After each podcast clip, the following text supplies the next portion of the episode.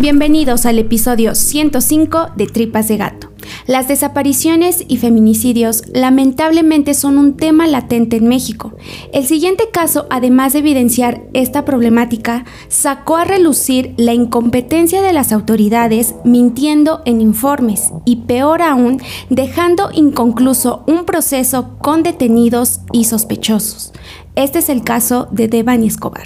El contenido de este podcast está basado en investigaciones públicas. Los datos que aquí se presentan pueden ser encontrados en carpetas de investigación de las autoridades o en bibliografía de libre acceso. Nunca se presentarán datos que vulneren la integridad de las víctimas. Devani Susana Escobar Basaldúa nació el 4 de septiembre de 2003 en Monterrey. De pequeña fue adoptada y criada por sus tíos Dolores Basaldúa y Mario Escobar. Ella fue la única hija de la pareja a quien cuidaban y querían mucho. Siempre estaban al pendiente de lo que hacía y las amistades que tenía. La confianza era algo primordial en su relación. Con 18 años estaba estudiando en la Universidad Autónoma de Nuevo León la licenciatura en Derecho, pues tenía deseos de ser defensora de los derechos de las mujeres. Además, sus amigos la describían como extrovertida, alegre y divertida. Lamentablemente la vida de Devani se vio interrumpida en un hecho trágico e indignante en el que la justicia ha brillado por su ausencia.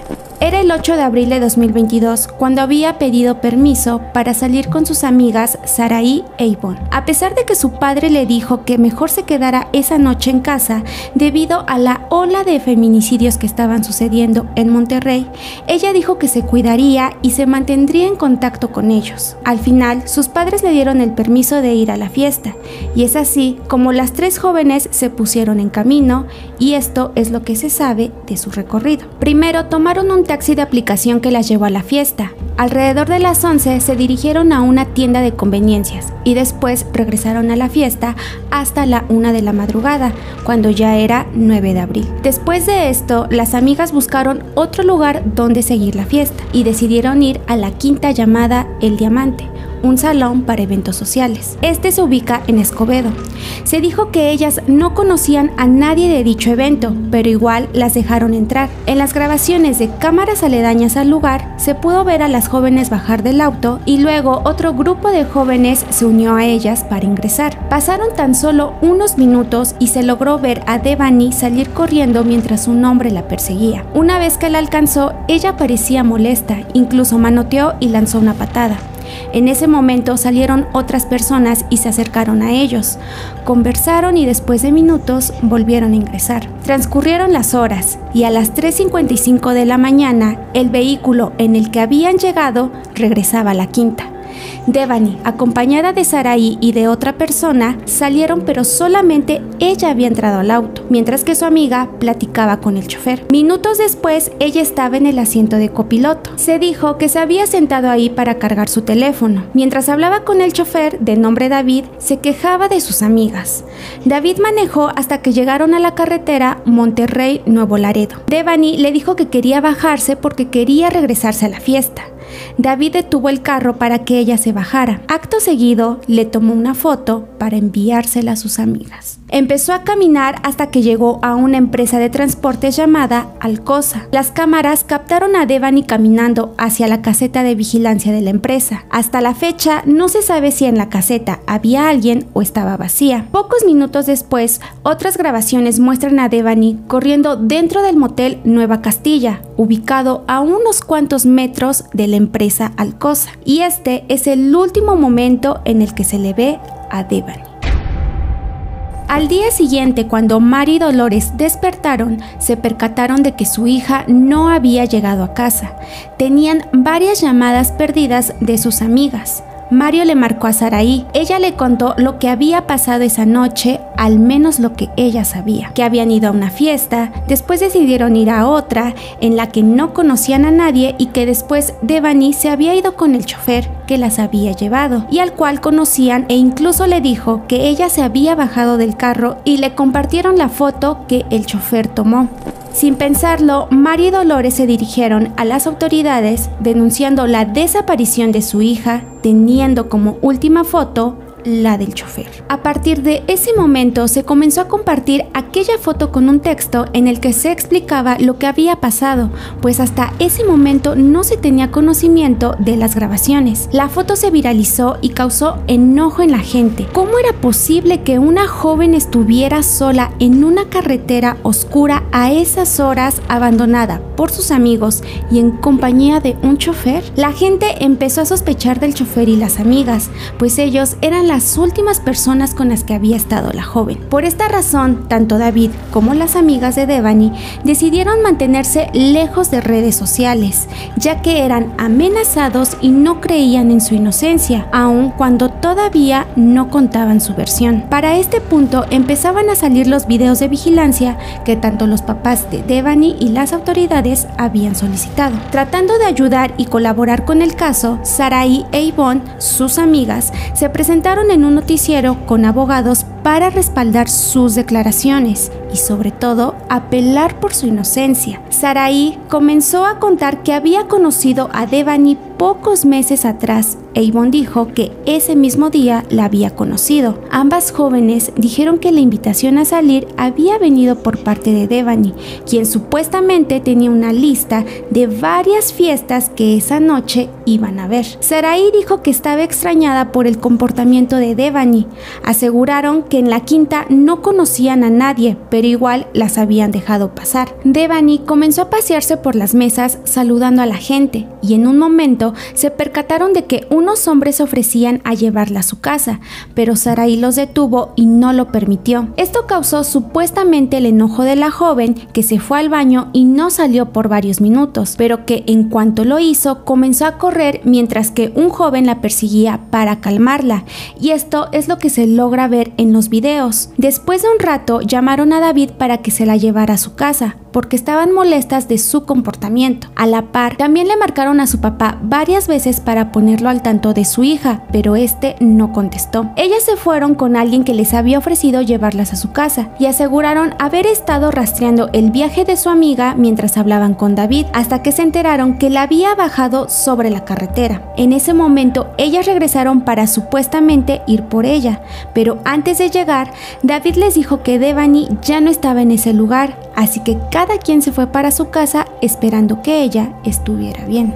Al día siguiente, el chofer también decidió ir a este programa para contar lo que vio y con temor de que no le creyeran, llevó pruebas de WhatsApp que respaldaban todo lo que había visto. Sin más rodeos, dijo que él había conocido a las tres jóvenes ese mismo día y que por la ola de feminicidios que estaban latentes, ellas habían sentido seguras con él, por lo que le pidieron su número para que pasara por ellas cuando acabara la fiesta, siendo este un servicio fuera de la plataforma de taxis. En cuanto llegó, se dio cuenta que Devani parecía molesta, diciendo que las otras jóvenes eran malas amigas por no llevarla a otra fiesta. Saraí le dijo a David que estaban molestas por la actitud agresiva de Devani y tenía que llevarla a casa. Aún así, ellas iban a monitorear el viaje, pero David se dio cuenta que la dirección que le habían dado las amigas era diferente a la que Devani le indicaba, así que no sabía a dónde la tenía que llevar. La pila del celular de la joven comenzaba a acabarse, así que David le dijo que podía cargarla en el auto. Ella se movió al asiento de copiloto,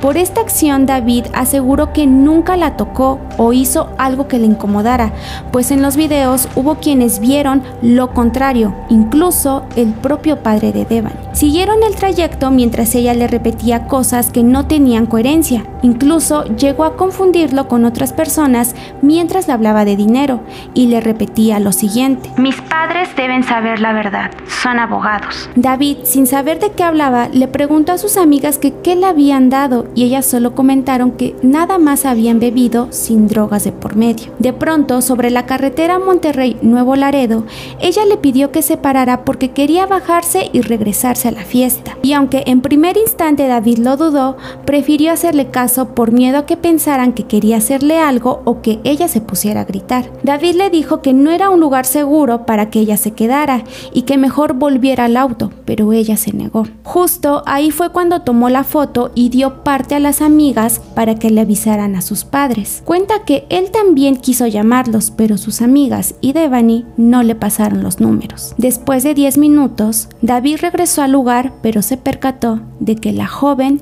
ya no estaba. Las autoridades ya tenían estas declaraciones junto a los videos, pero Mario se había dado cuenta que en la secuencia habían partes que no estaban. Acudió a la empresa Alcosa para pedir esos fragmentos. Ellos dijeron que sí existían, pero estaban perdidos. Y justamente estas tomas eran de cuando Devani llegaba a la entrada y por esto no se supo si ingresó o platicó con alguien. La policía, al enterarse de este señalamiento, intervino, pero Alcosa dijo que todo el material había sido entregado a las autoridades y que no existía nada de lo que decía Mario. Al contrario, ahora pedían seguridad porque la empresa estaba siendo amenazada y temían porque algo les pasara. La imagen de Devani seguía compartiéndose, surgían más teorías e incluso se ofreció recompensa a quien supiera algo de la joven. Se recorrieron cerros, se hicieron varios cateos al motel, a la empresa Alcosa y hasta en la propia casa de la familia. En México solo se hablaba de la misma historia de cada día una mujer desaparecida. Luego de dos semanas, exactamente el 21 de abril, el caso dio un giro. Personal del motel llamaba a la policía para denunciar el hallazgo de un cuerpo en descomposición dentro de una cisterna sin tapa. Lo que se temía se volvía verdad. Era el cuerpo de Devani. Para entender lo absurdo de esto, hay que saber que este lugar había sido inspeccionado con anterioridad varias veces. Mario había estado un día antes a dos metros de aquella cisterna, ya que solían recorrer los lugares todos los días en búsqueda de pistas, indicando que no había olor que alertara sobre un cuerpo en descomposición. Incluso tanto policías como la familia de la joven llevaban perros rastreadores y estos jamás encontraron algo. ¿Acaso alguien había plantado el cuerpo? El día del hallazgo, los padres fueron llevados en una camioneta sin que nadie les dijera algo. Mario preguntó qué pasaba y no le respondían hasta que vio que iban rumbo al motel donde habían varias patrullas y se encontraba Rodolfo Salinas, el fiscal especializado en personas desaparecidas. Mario intrigado le dijo, No me digas que me vas a entregar a mi hija aquí, no juegues con mi inteligencia si apenas ayer o antier habían hecho un cateo. Sin que los padres tuvieran acceso al cuerpo y confirmaran si se trataba de su hija, solo les mostraron la bolsa con pertenencias. El fiscal Gustavo Adolfo Guerrero aparecía ante las cámaras afirmando que el cuerpo era de Devani. Cuando Mario quiso verificar que fuera el cuerpo de su hija, este ya había sido embalado y llevado al CEMEFO, enseñándole solamente una foto de cómo la habían encontrado. El 22 de abril el cuerpo de la joven era velado en las capillas del Carmen junto a su familia y amigos, entre ellos Saraí, y ese mismo día la fiscalía Fiscalía de Nuevo León daba una conferencia hablando sobre la autopsia que se le había realizado. Devani había caído por accidente dentro de la cisterna de 4 metros de altura golpeando su cabeza, quedando inconsciente y ahogándose ocasionando su muerte, pero eso sí, en sus pulmones no había rastros de agua. Eduardo Villagómez, coordinador de servicios periciales, decía lo siguiente. La muchacha cayó todavía viva, donde se encontró estaba viva y hubo oportunidad de ella todavía reaccionar. El dictamen además informaba lo siguiente. La causa de la muerte había sido por un fuerte golpe en la cabeza sin mayor detalle, sin esclarecer si fue accidente o alguien lo había ocasionado. Tan incoherente como suena, ese fue el dictamen oficial. Los padres de la joven rechazaron esta versión y se mostraron indignados al ver que la información del caso había sido filtrada a los medios, sobre todo al noticiero Milenio, entorpeciendo el caso. Además, comenzaron a hacer juicios de valor tratando de justificar el crimen y haciendo señalamientos misóginos. Lo único que causaron fue que la gente cuestionara la educación de los padres como si eso fuera lo primordial en el caso, dejando a un lado irregularidades del proceso sin querer aceptar que estaban frente a un feminicidio.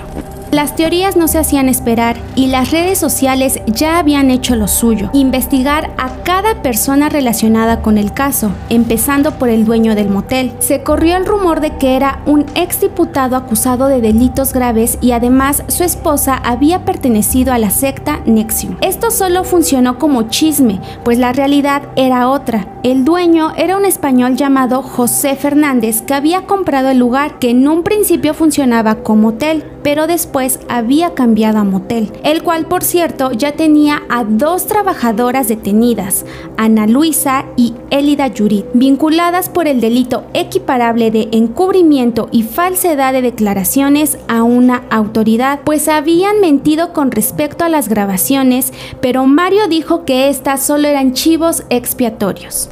Para el mes de mayo la familia solicitaba otro dictamen que ellos financiaron y aunque los resultados se iban a manejar de manera privada, la fiscalía compartió los detalles con los medios. Devani había sufrido abuso antes de morir y se descartaba la hipótesis del primer dictamen. Además, agregó que la joven había sido golpeada en la cabeza con un objeto en repetidas ocasiones, muriendo antes de llegar a la cisterna. Ante los resultados, la familia pidió inmediatamente inmediatamente la renuncia de quienes estaban a cargo de las investigaciones. No era admisible que un dictamen oficial sobre una muerte fuera elaborado a conveniencia de quién sabe quién, con qué objeto, a quién encubrían. Con tal de rectificar si lo que la familia había obtenido era verdad, la fiscalía pidió exhumar el cuerpo de Devani para una tercera necropsia, que se realizó el primero de julio teniendo el 18 los resultados que indicaban lo siguiente. Devani había muerto de asfixia por sofocación por obstrucción de orificios respiratorios. Falleció entre 3 y 5 días antes de ser localizada. No había evidencia de agresión sexual. En primer lugar, quedaba claro que esto sí se trataba de un feminicidio y en segundo, que la fiscalía ya no tenía dónde meter las manos. Era evidente,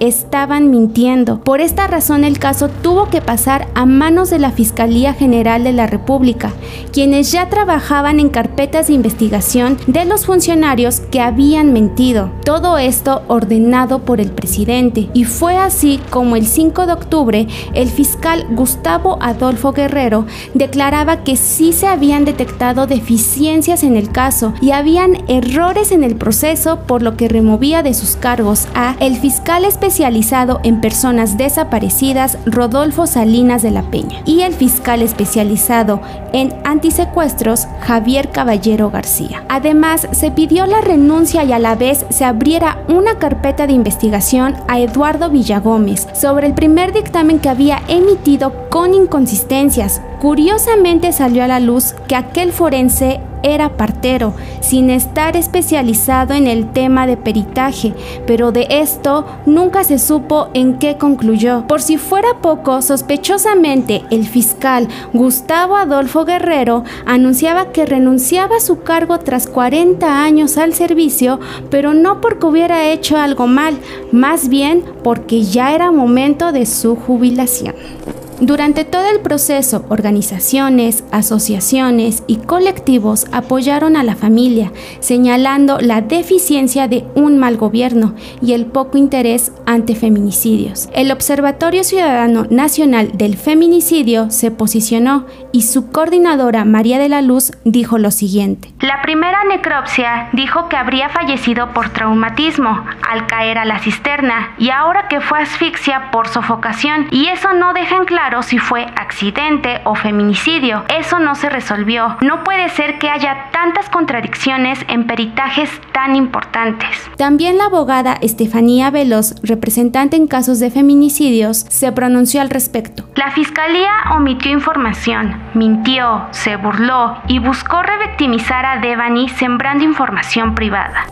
Para todo esto, ¿de quién se sospecha? En esta historia hay muchas personas que están en la mira. Un compañero de clases de Devani dijo que un estudiante de 34 años de la misma universidad de ella la había acosado y que dicho sujeto también había estado en la fiesta. Curiosamente, después de su desaparición, el hombre se había dado de baja. El joven que prefirió permanecer en anonimato dijo que el acosador se parecía al que la va siguiendo en los videos y que tal vez la pudo haber drogado y asesinado. El joven añadió que Saraí sabía cosas que no quiso decir por miedo o porque encubría a más. Esta declaración no fue tomada tan en cuenta por no tener pruebas de lo que decía el compañero, y aunque mucha gente se sumó para ayudar, también estaban los que solo buscaban colgarse del caso para sacar su lado más machista, misógino, lucrar con el caso y revictimizar a Devani y a la familia. Otra persona que también estuvo en la mira fue Gustavo Soto Miranda,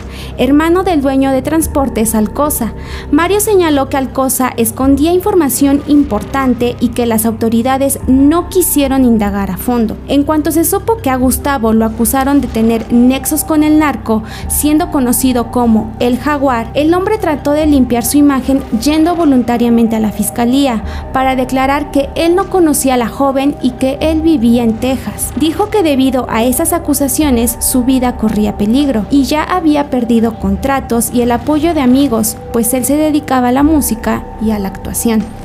A inicios del año 2023, los padres se reunieron con autoridades para saber avances del caso, pero decepcionados, desesperados e indignados, dijeron que las autoridades, a pesar de que les habían prometido que en diciembre de 2022 el caso iba a concluir y que ya iban a tener a un culpable, no había una línea de investigación específica en el caso. Y como si se tratara de un mal chiste, el pasado 2 de febrero, los padres volvieron a mostrar su molestia ante los protocolos que han sido vulnerados debido a que el motel que permanecía cerrado para las investigaciones había sido abandonado y descuidado por la autoridad, por lo que había sido robado, contaminando la escena y perdiendo indicios. Para los padres, la teoría más viable es que Devani desapareció en la empresa de transportes y de ahí se la llevaron al motel, donde no salió y permaneció privada de su libertad para después quitarle la vida. A la fecha, el caso sigue abierto. Los padres piden esclarecer la muerte de su hija y dar con él o los culpables, y la gente pide justicia por este feminicidio. Hay algo que quisiera que todos analizaran.